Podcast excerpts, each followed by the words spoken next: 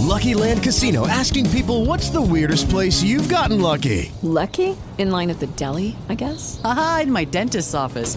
More than once, actually. Do I have to say? Yes, you do. In the car before my kids' PTA meeting. Really? Yes. Excuse me, what's the weirdest place you've gotten lucky? I never win and tell. Well, there you have it. You can get lucky anywhere playing at LuckyLandSlots.com. Play for free right now. Are you feeling lucky? No purchase necessary. Void where prohibited by law. 18 plus. Terms and conditions apply. See website for details.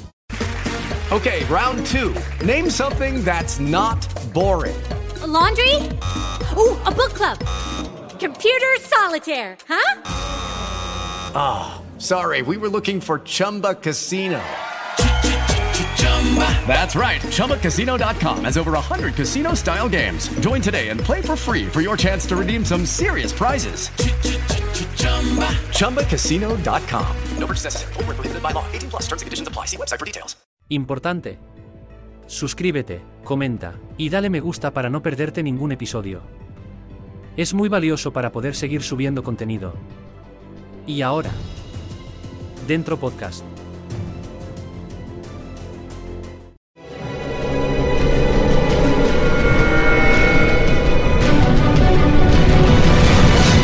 Yo documental.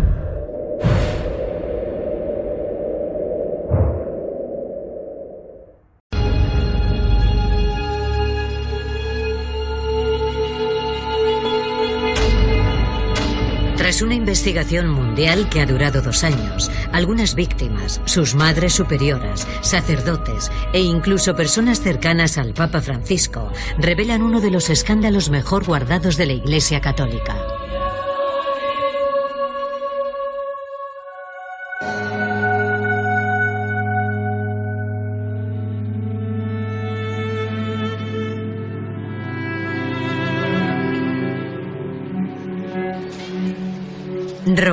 Feudo del Estado de la Ciudad del Vaticano, acoge a cerca de 30.000 servidores de Dios. Religiosos y sobre todo religiosas de todo el mundo, enviados por sus congregaciones para completar su formación. El 80% son mujeres, jóvenes en su mayoría, que estudian en la Santa Sede con la esperanza de ascender para estar un poco más cerca de Dios. Eso es lo que esperaba Doris cuando llegó a la ciudad eterna en 2006. Por aquel entonces, la joven todavía era novicia de la familia espiritual de la obra, una comunidad de la Iglesia Católica implantada en 13 países. La joven alemana estaba en periodo de formación antes de tomar los votos.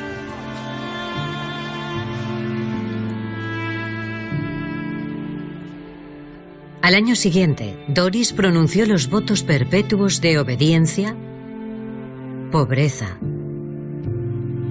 y castidad. Se casó con Dios a los 22 años. La joven religiosa empezó a trabajar a unos pasos del Vaticano con un sacerdote de su congregación. Doris ha necesitado dos años para decidirse a contarnos lo que sucedió después.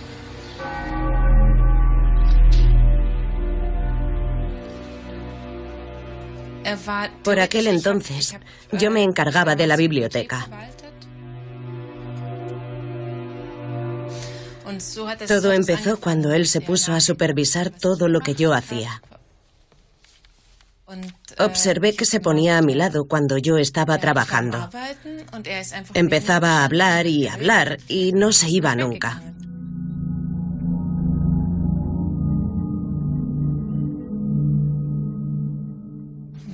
Aparecía en todas partes. Daba igual que yo estuviese trabajando en la cocina o en la lavandería. Siempre tenía un pretexto para estar ahí. Estaba desconcertada, pero ni por asomo podía imaginar lo que iba a pasar.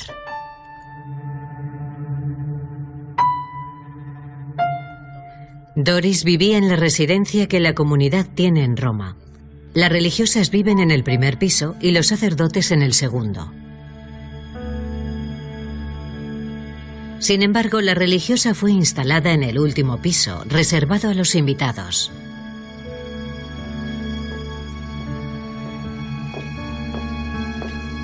El sacerdote fue a la habitación apartada para ver a Doris. Entró en mi habitación y cerró la puerta. Como era una habitación de invitados, había un sofá. Nos sentamos en él.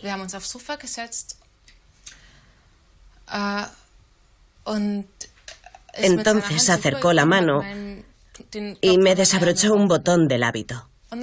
No podía ser. Era impensable que estuviera haciendo algo así. Que quisiera hacer algo semejante. Pero lo hizo. Y entonces supe lo que iba a suceder.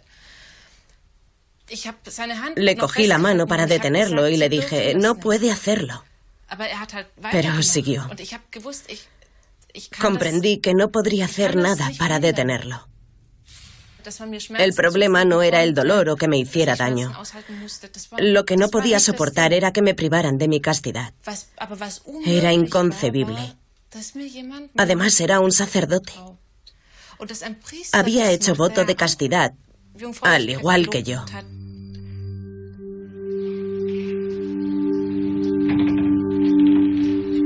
Doris no era consciente de que se había convertido en una víctima más de un mal que corroe a la Iglesia desde hace mucho tiempo.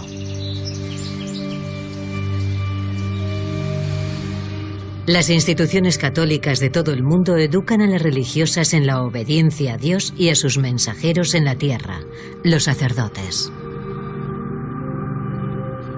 En su omnipotencia, algunos hombres de iglesia ejercen un dominio que puede no tener límites. Michelle Franz sufrió dicho sometimiento durante 25 años. En 1971, esta religiosa tenía 26 años. Vivía su fe en un convento de carmelitas de Boulogne-Billancourt, en el extrarradio de París. Al principio, todo era muy fácil. Me sentía feliz de estar en un lugar en el que todas tenían como único objetivo buscar a Dios como yo. O por lo menos, eso es lo que me parecía. Michelle Franz llevaba una vida de austeridad como las otras 12.000 religiosas de la orden monástica a la que pertenecía. Dos meses después de pronunciar los votos perpetuos, la joven empezó a tener dudas.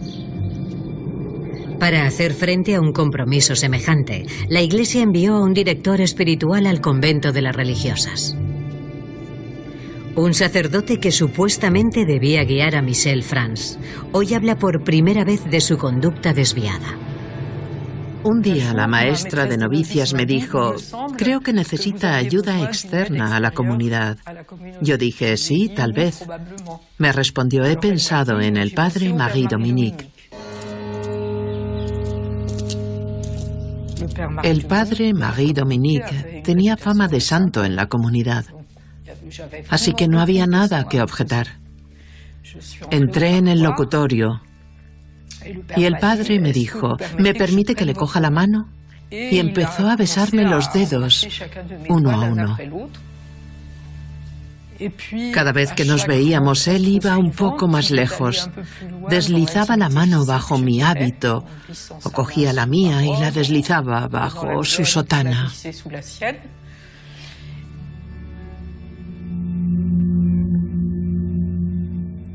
Su explicación, su justificación era que quería hacerme sentir el amor que Jesús sentía por mí, porque había percibido en la oración que yo lo necesitaba. Y era lo que Jesús quería para mí a través de él. Durante dos años el padre Marie Dominique visitó con regularidad el convento para ver a la religiosa.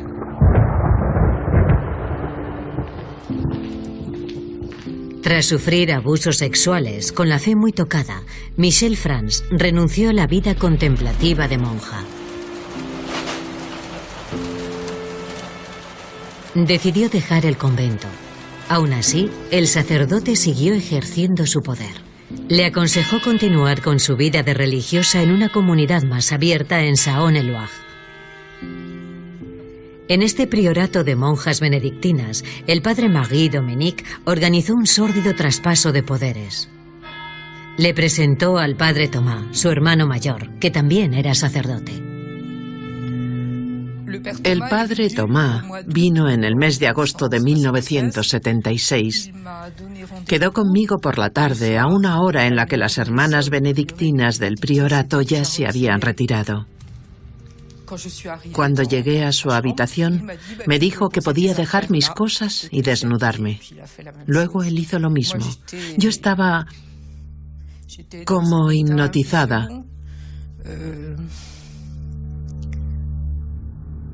Le obedecí, me desnudé, me tumbé en la cama y él se tumbó encima de mí.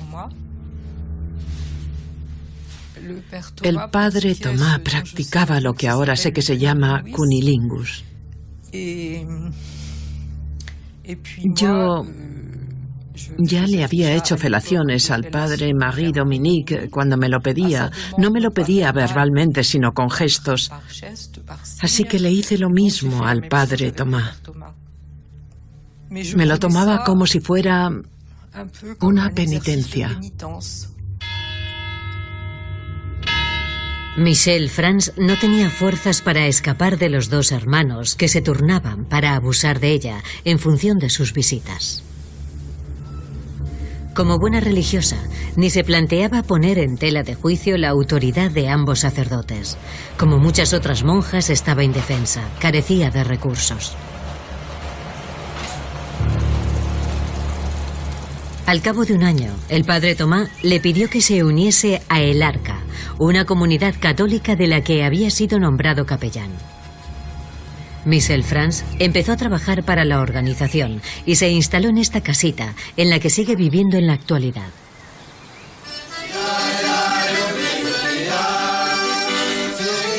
El Arca Internacional se fundó en 1964 en el pueblo de Trolly-Braille, departamento de Oise, y cuenta con 152 comunidades repartidas por todos los continentes. Es una comunidad cristiana dedicada a las personas con discapacidad. En ella trabajan religiosos y voluntarios creyentes. En la casa madre, tanto las mujeres laicas como las monjas se convirtieron en las nuevas víctimas del padre Tomás, que no por ello renunció a Michel Franz. Yo diría que era cada 15 días. Ya no lo recuerdo bien. No podía ser todos los días, porque no tardé en descubrir que no era la única invitada a la cama del padre Tomás.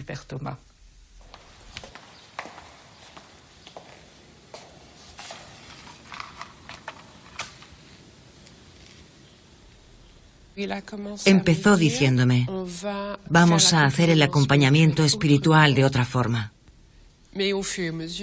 Cada vez estábamos más desnudos, las manos por todas partes.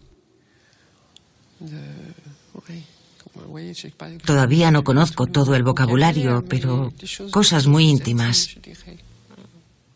Nunca pensé que hubiera más víctimas. Nunca imaginé que el padre Tomás. Judy was boring. Hello. Then Judy discovered ChumbaCasino.com. It's my little escape. Now Judy's the life of the party. Oh, baby, Mama's bringing home the bacon. Whoa, take it easy, Judy. The Chumba life is for everybody. So go to ChumbaCasino.com and play over 100 casino style games. Join today and play for free for your chance to redeem some serious prizes. ChumbaCasino.com. No purchase necessary. Void where prohibited by law. 18 plus terms and conditions apply. See website for details. With Lucky Land slots, you can get lucky just about anywhere. Dearly beloved, we are gathered here today to. Has anyone seen the bride and groom? Sorry, sorry, we're here. We were getting lucky in the limo and we lost track of time. No, Lucky Land Casino, with cash prizes that add up quicker than a guest registry. In that case, I pronounce you lucky. Play for free at LuckyLandSlots.com. Daily bonuses are waiting. No purchase necessary. Void where prohibited by law. 18 plus. Terms and conditions apply. See website for details. Fuera un depredador desde hacía tanto tiempo.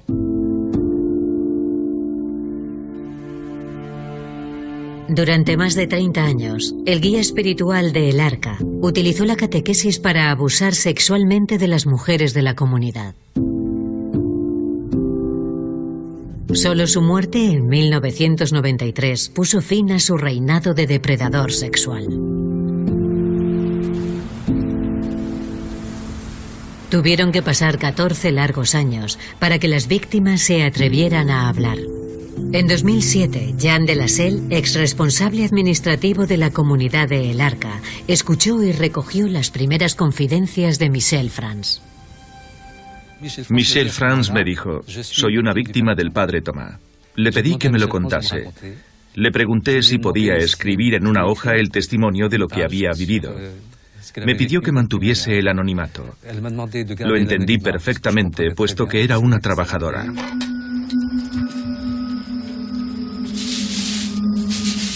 Habían pasado 35 años de los primeros abusos y Michel France seguía sin querer desvelar su secreto para desenmascarar a los dos sacerdotes que habían abusado de ella.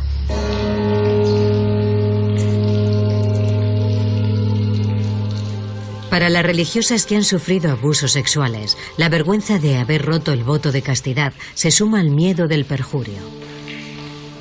Denunciar a un sacerdote supone injuriar a la iglesia, profanar el juramento de obediencia que prometieron.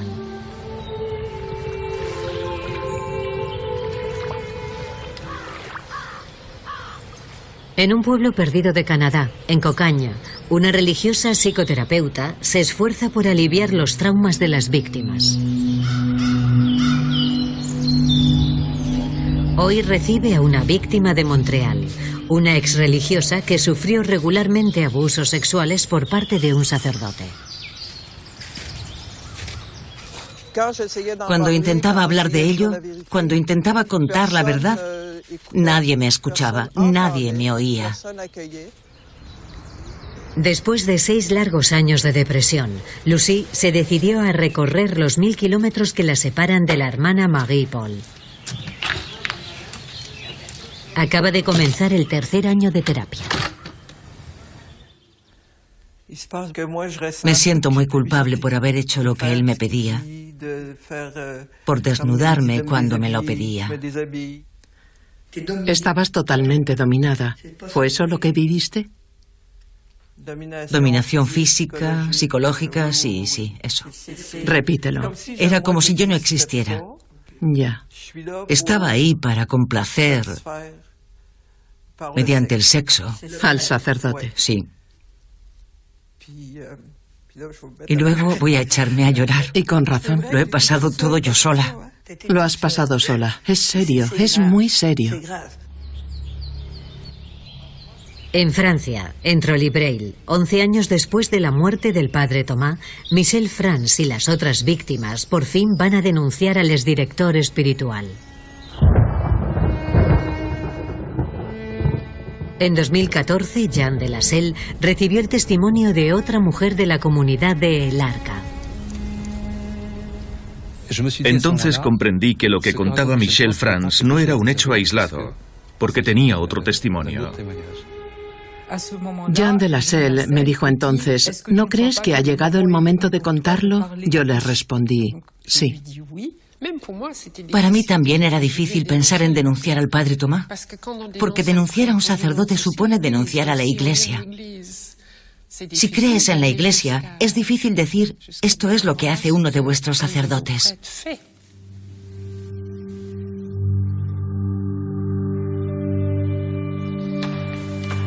La Iglesia es misericordiosa y concede el perdón a los fieles que aceptan confesar sus pecados. Pero solo reconoce sus faltas cuando se ve obligada a hacerlo. Poco a poco fueron apareciendo más testimonios de víctimas de El Arca. A la justicia eclesiástica no le quedó otro remedio que interesarse por el caso.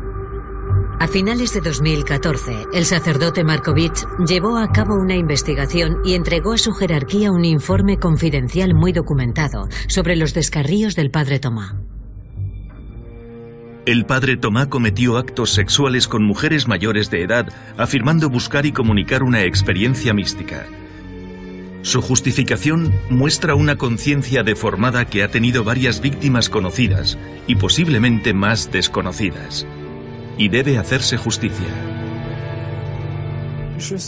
Creo que es muy importante que se sepa la verdad, que se conozca al padre Tomás por lo que era, un perverso manipulador. Que se deje de colocar al padre Tomás y a el arca sobre un pedestal. Tienen que admitir la verdad, simplemente.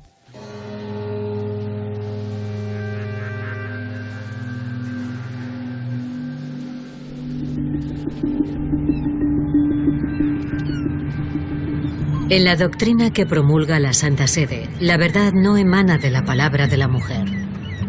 La verdad es el mensaje de Dios, difundido por el hombre que refuta cualquier juicio.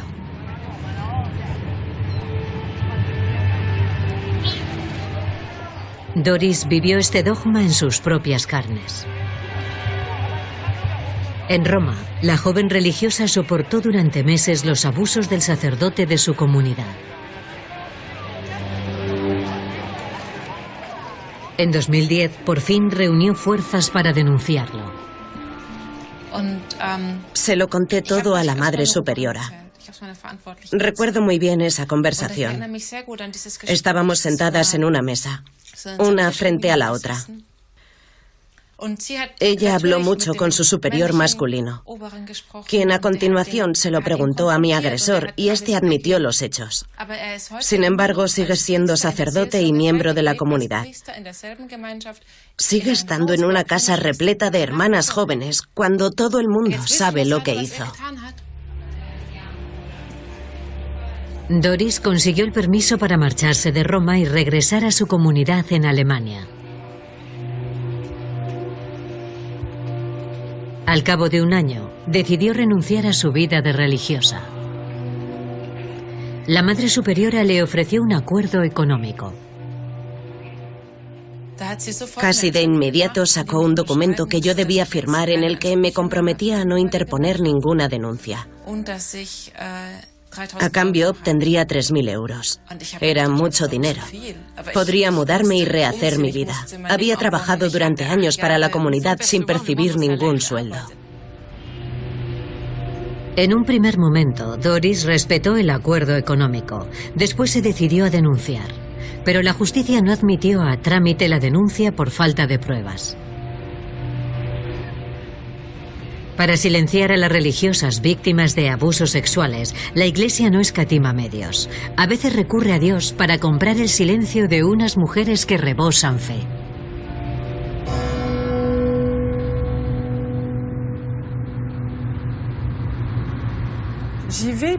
Voy para que la gente le ponga cara a las mujeres que han sufrido por el Padre Tomás, para que sea algo real y concreto.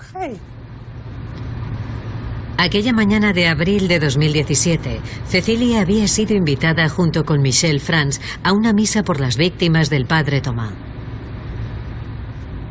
Tras diez años de investigaciones para que se reconociera el calvario que habían vivido, consiguieron una misa de reparación. Una ceremonia muy poco frecuente con la que los responsables de su comunidad esperaban acallar sus peticiones. Para mí quizá no sea el gran día, pero es un gran día. Va a ser el momento no de pasar la página, porque eso es imposible, pero sí una página de mi historia de abusos. Aquella mañana, Trolli Braille iba a acoger a tres obispos, entre ellos el prelado responsable de El Arca. Iban a celebrar la misa en la capilla de la comunidad para pedir perdón pero con total discreción. Solo estaban invitadas las víctimas, sus familias y allegados. Nosotros nos colamos en la reunión, haciéndonos pasar por amigos de Cecilia y Michelle Franz.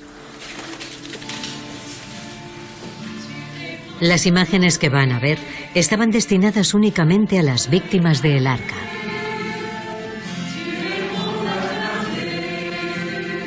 Los tres prelados entran en escena con un canto de entrada de misa titulado Ven Espíritu de Santidad. Las víctimas deben tomar la palabra en primer lugar. Comienza Michel Franz. Todos y todas hemos sido traicionados, abusados.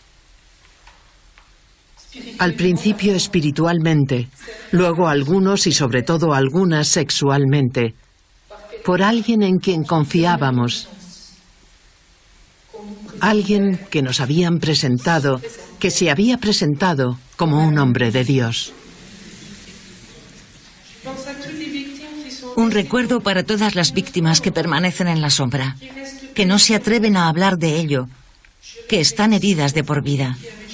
También para vosotros que habéis elegido el compromiso con el arca para siempre y estáis conmocionados por las revelaciones del pasado sórdido del padre Tomás. El obispo responsable de El Arca se dispone a entonar el mea culpa de la Iglesia. Toda una novedad en Francia para pedir perdón a las mujeres víctimas de abusos sexuales cometidos por un sacerdote. Pienso sobre todo en las mujeres, las que lo han contado y las que lo mantienen en secreto, que han sufrido abusos sexuales por parte del padre Tomás. Ante tal sufrimiento, que queremos escuchar y comprender.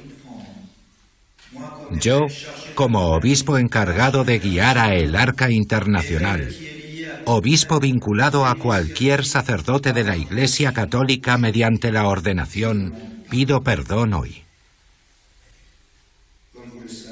Como sabéis, la Iglesia se avergüenza terriblemente de estos actos.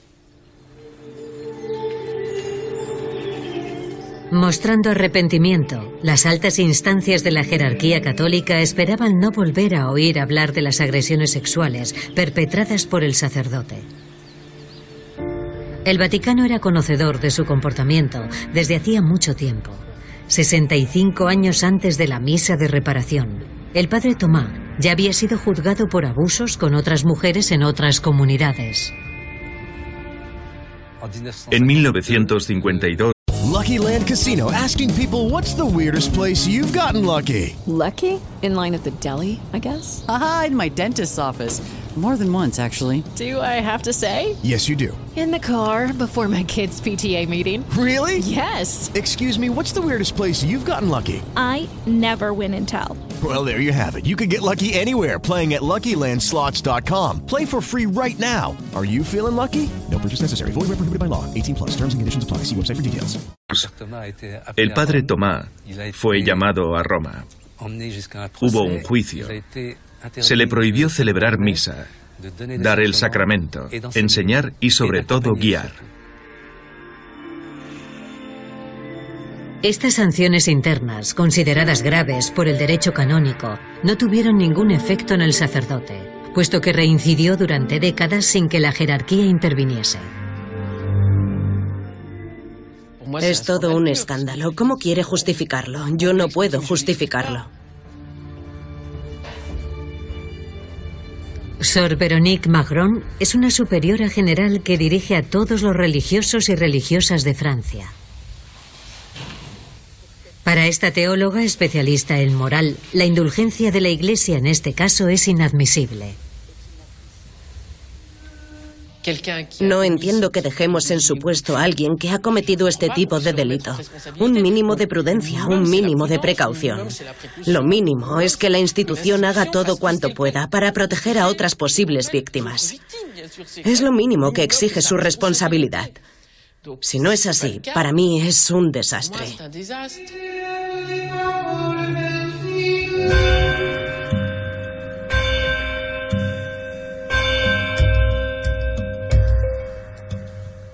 La ley de los sacerdotes no es la del común de los mortales. La impunidad que se atribuyen es un derecho divino. Para llevar a cabo su labor divina, algunos instrumentalizan la palabra de Dios. Promulgan nuevos mandamientos para poder disponer de las religiosas a su antojo.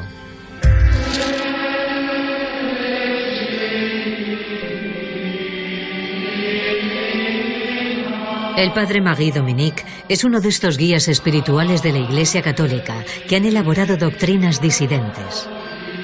En 1975, el primer abusador de Michel Franz fundó la familia de Saint-Jean, una comunidad que cuenta con más de 800 religiosos en 24 países y 4 continentes. La vocación es algo complejo. No es fácil de explicar.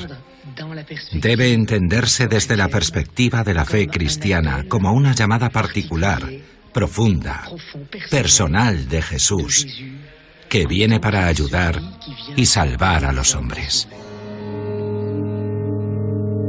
Desde 1975, el Guía de los Grises, apodados así por el color de sus sotanas, transmitía a sus tropas una doctrina atractiva, conocida como el amor de la amistad, que combinaba hábilmente espiritualidad y sexualidad. Para conseguir vocaciones, creó unas escuelas de vida que acogían a jóvenes de 18 a 30 años que quisieran profundizar en su fe. En 2003, Catherine se planteaba tomar los hábitos. Fue a la Maison Saint-Jean, a una de las escuelas francesas que la comunidad tenía cerca de Tours. La joven de 18 años iba a caer bajo la influencia de su confesor, un sacerdote formado en la doctrina de su guía espiritual. Cerró las ventanas del locutorio y me dijo, usted no necesita oraciones, lo que necesita son gestos. Eso la conducirá a Dios. Después los gestos se intensificaron y empezó el infierno.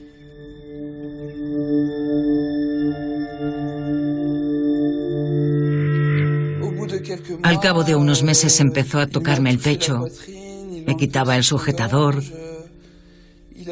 tenía la mano un poco larga. Una vez me quitó las bragas. Yo no entendía muy bien lo que estaba pasando.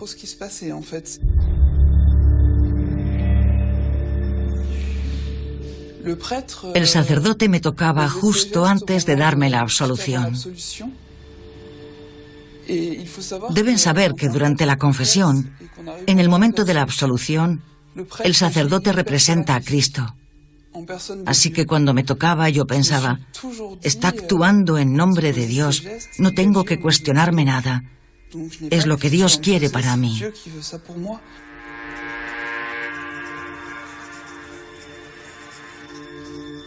Cristian Terras es un alertador. Dirige la revista católica progresista Goliás.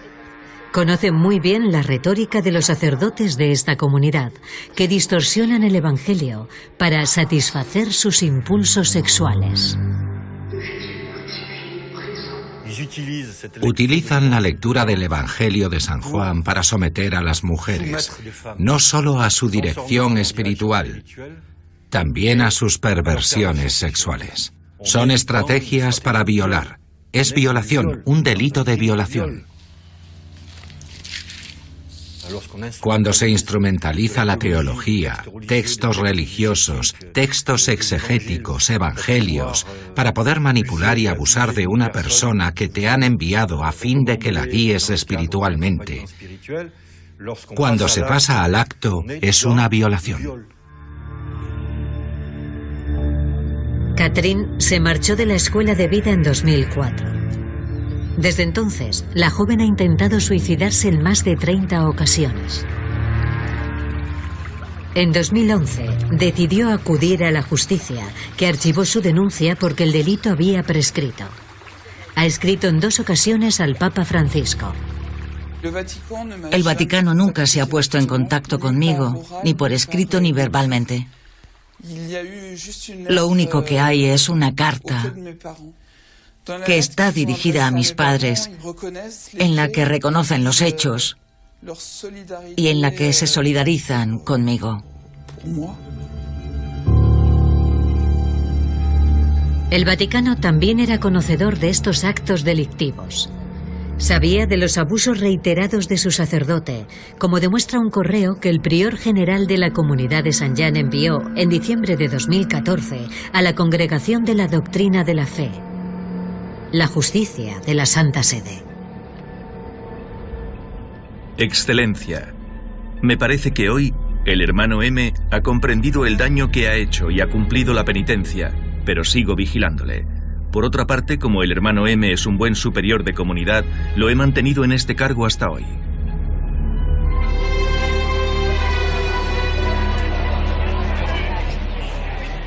Un año después, en 2015, la justicia del Vaticano se limitó a impedir al buen superior de comunidad ejercer su ministerio durante 12 meses.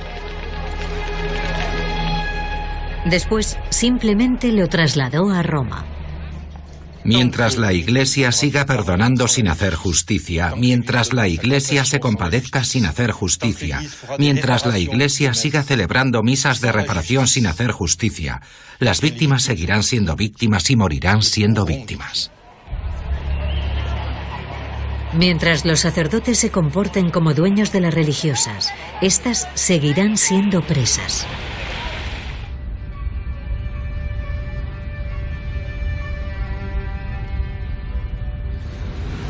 En los continentes evangelizados, Asia, Latinoamérica o África, las hermanas incluso son reducidas al estado de esclavas sexuales.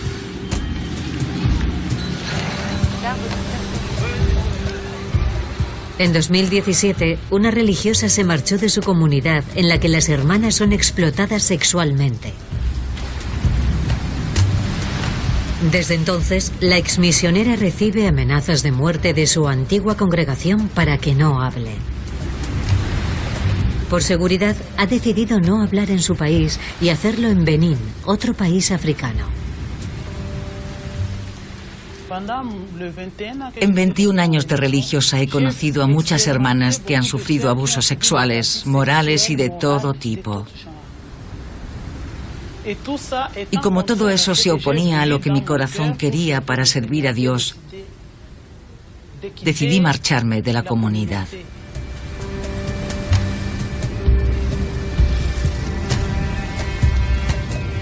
En la congregación de las Hermanas Misioneras de Constanza, el abuso está organizado y planificado desde el principio de la formación. Las superioras están de acuerdo. Los sacerdotes les dan dinero y las superioras les envían a las hermanas. A ellas les hacen creer que van a hacer un trabajo para la congregación. Pero cuando la hermana llega se da cuenta de que se trata de prostitución. Las madres superioras y los sacerdotes se aprovechan de la miseria humana. Las religiosas del tercer mundo, privadas de sus ahorros porque se los queda la comunidad, no escapan de la prostitución cuando las envían a Roma.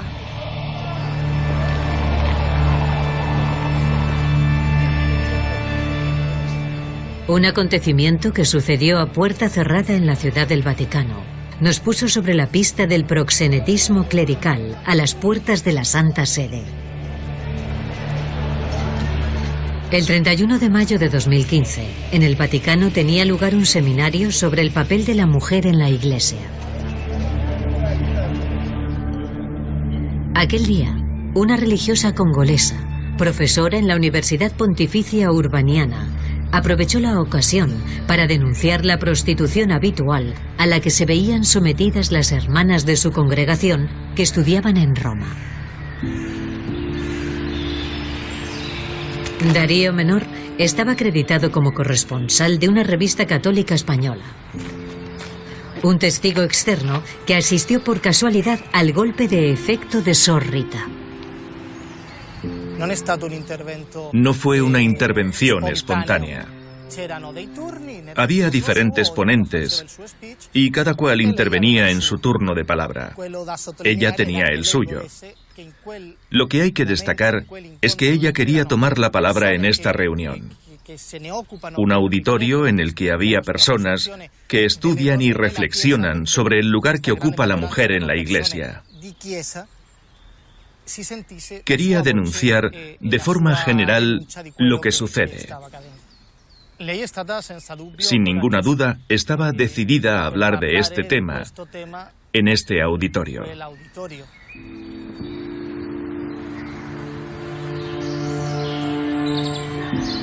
La voz de alarma de Sor Rita no debía salir del marco de los debates internos y relajados de la iglesia. Pero al salir del seminario, Darío Menor consiguió arrancarle una declaración espontánea cuando la religiosa iba andando por la calle. Las congregaciones son muy pobres o les da igual lo que les pase a las religiosas. Te mandan a estudiar pero careces de medios. Así que tienes que mendigar, pedir limosna y te pones bajo la protección de supuestos protectores. Ellos explotan tu cuerpo porque no tienes otra cosa que darles a cambio. Te ves obligada a vender la mercancía que tienes. ¿Qué mercancía? La parte que has dado al Señor. Tienes que comerciar con ella para vivir, pero a nadie le interesa todo esto. Todo el mundo sabe de lo que estoy hablando, pero nadie quiere hablar de ello. Después del arranque de rabia, Sorrita nos ha hecho saber que su jerarquía le ordenó guardar silencio.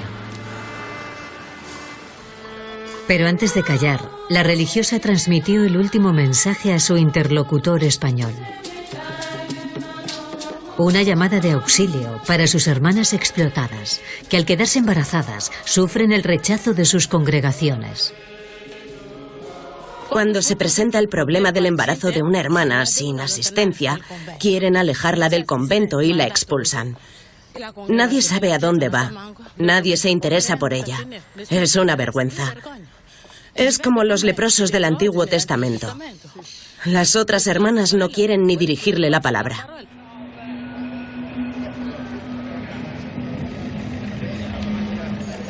La compasión de Cristo, que es el eje de la labor de la Iglesia, no concede su gracia a las religiosas víctimas de abusos y embarazadas. La institución, que no ha sabido protegerlas, les trata como si fueran impías.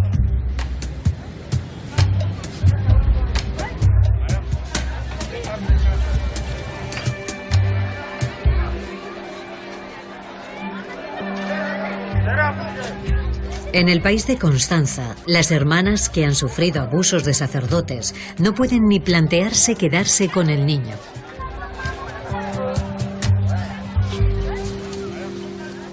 Para evitar el escándalo, los sacerdotes y las madres superioras prefieren solucionar los problemas de embarazos internamente.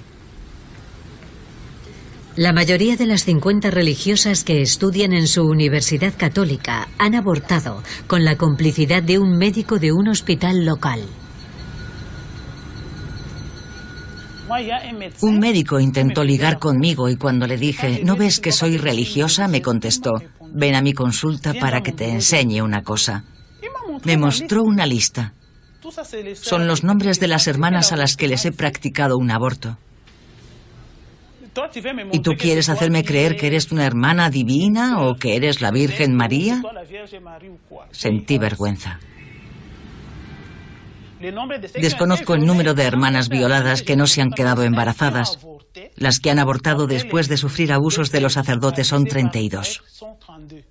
Pero podrían ser 50.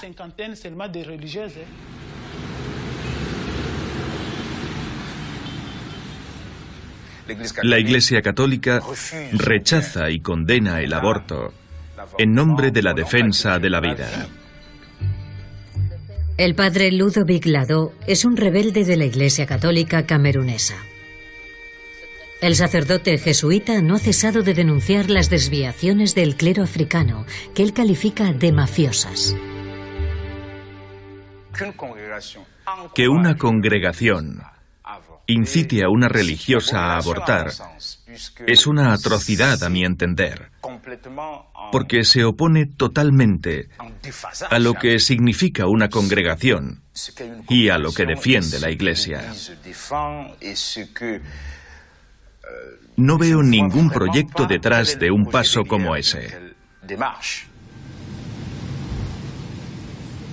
En todos los continentes y desde hace mucho tiempo, algunos sacerdotes ordenan a sus víctimas suprimir la vida que ellos han engendrado. Desde hace más de 40 años, Marie-Paul Goss se enfrenta a los hombres de iglesia que cometen el peor de los pecados. La religiosa psicoterapeuta a veces examina la conciencia de algunos depredadores arrepentidos. Hoy se dirige a Quebec para continuar con la terapia de Golan. Roland es un caso particular. Se trata de un sacerdote que ha cometido muchos abusos sexuales y es uno de los pocos que ha pedido ayuda, que ha elegido levantarse para hablar claramente de lo que ha vivido y para decir que sentía mucho lo que había hecho.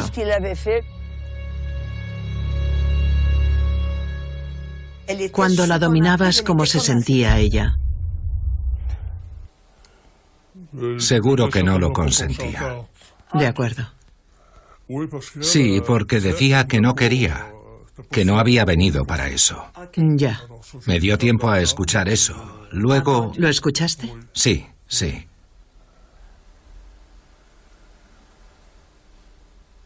Pero seguiste. Así es. ¿Y si una religiosa se queda embarazada de un sacerdote? Puede pasar de todo, hasta que el sacerdote le pida que aborte. ¿Es una realidad en la iglesia? Sí. ¿Sacerdotes que dejan embarazadas a algunas hermanas? Sí. ¿Y las hacen abortar? Sí, sí. ¿Eso ocurre? Sí. Solo Dios es dueño de la vida. Del primer concilio de 1312 a la encíclica de Juan Pablo II en 1995, la Iglesia siempre ha afirmado que el aborto era el crimen más abominable, un asesinato deliberado castigado con la excomunión. ¿Qué decir de los abortos practicados por la Iglesia incluso una vez transcurrido el plazo legal? Es el caso de Rosa, una religiosa amiga de Constanza que abortó en el octavo mes de gestación. La Madre Superiora siempre había dicho a todo el mundo que esa hermana era la única que de verdad era un ejemplo a seguir. Que estuviese embarazada iba a ocasionar muchos problemas. Entonces la superiora le dijo, no te preocupes, te lo sacaremos. El sacerdote también dijo, yo no quiero que siga adelante, me crearía muchos problemas. Estaba de 32 semanas, casi estaba a punto de nacer, pero le pararon el corazón para que pudiera expulsarlo. Cuando vio al bebé fue muy doloroso para ella. Era un niño. Hasta me enseñó la foto del bebé. Me dijo que era de cuando el bebé había salido muerto. ¿Cómo puede la institución católica tolerar en su seno abortos ilegales, considerados crímenes en todo el mundo? El 10 de octubre de 2018, en una catequesis, el pontífice lanzó una violenta acusación contra todos aquellos y aquellas que practican interrupciones del embarazo, legales o no. La catequesis de hoy está dedicada al quinto mandamiento. No matarás. Podría decirse que todo el mal del mundo se resume en esta frase. El desprecio por la vida. Un planteamiento contradictorio permite la supresión de la vida humana en el seno materno. No es justo eliminar a un ser humano, aunque sea muy pequeño, para resolver un problema. Es como contratar los servicios de un sicario para resolver un problema. ¿El Papa Francisco ignora que la Iglesia ha recurrido a asesinos a sueldo? ¿Ejerce su pontificado sin saber las ofensas impuestas a los siervos de la Iglesia? El padre Hans Soelna trabaja junto al Santo Padre. Es un sacerdote comprometido en la lucha contra la violencia sexual, que ante la cantidad de testimonios que hemos recabado, reconoce que los abusos a las religiosas son un mal estructural que corroe a la Iglesia Católica. Este tipo de abusos están relacionados con algo que trasciende la realidad local, la realidad regional trasciende las fronteras de los países e incluso las de los continentes.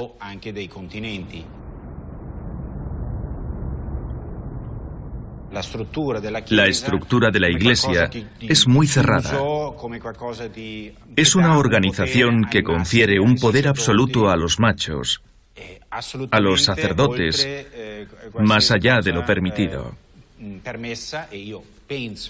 Yo creo, con cierta convicción, que el Papa es consciente de este problema.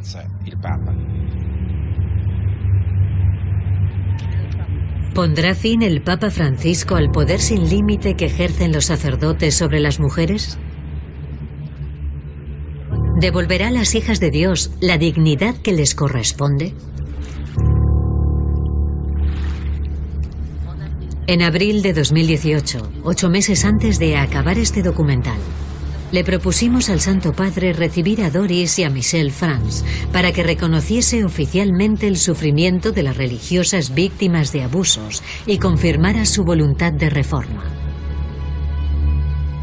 Nos dirigimos al cardenal Giovanni Angelo Becciu, sustituto de la Secretaría de Estado de la Santa Sede que se encargaba de Francia. Para que considerasen una solicitud tan poco habitual, les proporcionamos con total transparencia todos los elementos de nuestra investigación, así como la lista y los testimonios de nuestros testigos. Tres meses y muchos mensajes recordatorios después. Esto es lo que el número dos de la Secretaría del Vaticano nos respondió. Estimada señora, le agradezco las informaciones que nos adjunta acerca de su documental, que trata una situación que no puede no causarme sufrimiento, al igual que al resto de la Iglesia. Respecto a su propuesta de que el Santo Padre reciba a las dos religiosas, le aseguro que será tenida en consideración, y no dejaré de informarle sobre la decisión que se tome al respecto. Ante nuestra insistencia, por fin a mediados de diciembre de 2018 llegó una respuesta del Vaticano. El Papa aceptaba recibir a Michelle Franz y a Doris, pero en la intimidad, sin la presencia de nuestra Cámara ni de ningún observador externo. De común acuerdo con nuestros testigos, no quisimos relegar una vez más los testimonios de las víctimas al secreto de una audiencia privada y contribuir así al silencio del Santo Padre sobre las esclavas sexuales dentro de la Iglesia Católica.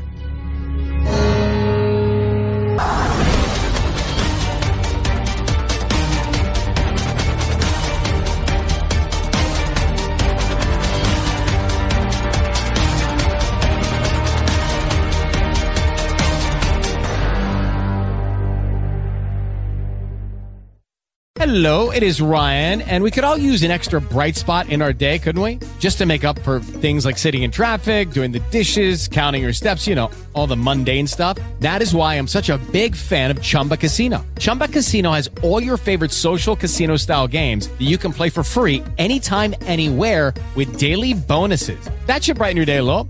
Actually, a lot. So sign up now at chumbacasino.com. That's chumbacasino.com. No purchase necessary. Group. Void were prohibited by law. See terms and conditions. 18 plus.